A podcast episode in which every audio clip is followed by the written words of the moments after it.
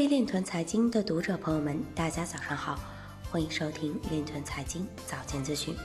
今天是二零二零年十月七日，星期三，农历庚子年八月二十一。首先，让我们聚焦今日财经。美国 CFTC 执法部门主管离职，曾表示不希望阻碍加密创新。荷兰鹿特丹港测试基于区块链和 AI 的可再生能源交易。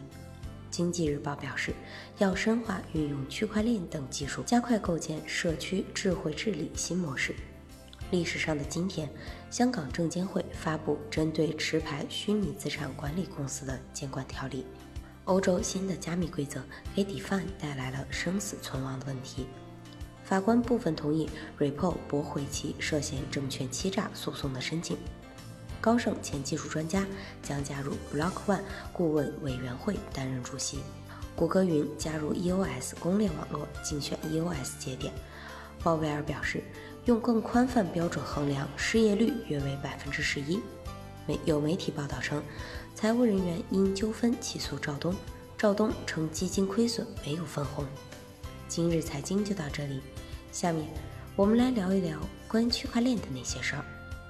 据新浪财经十月六日消息，中国互联网金融协会区块链工作组组长、中国行长原行长李李辉在中国金融刊文称，目前我国法定数字货币的设计只限于替代流通中的现金。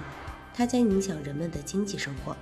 尽管法定数字货币具有区别于微信支付、支付宝的行政权威地位优势，但最终能否替代传统货币形式，取代新兴的电子支付工具，成为主要货币形式和主要支付工具，将会是一个市场抉择的过程。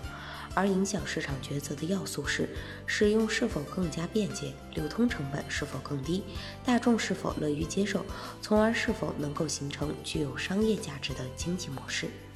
以上就是今天链团财经早间资讯的全部内容，感谢您的关注与支持，祝您生活愉快，我们明天再见。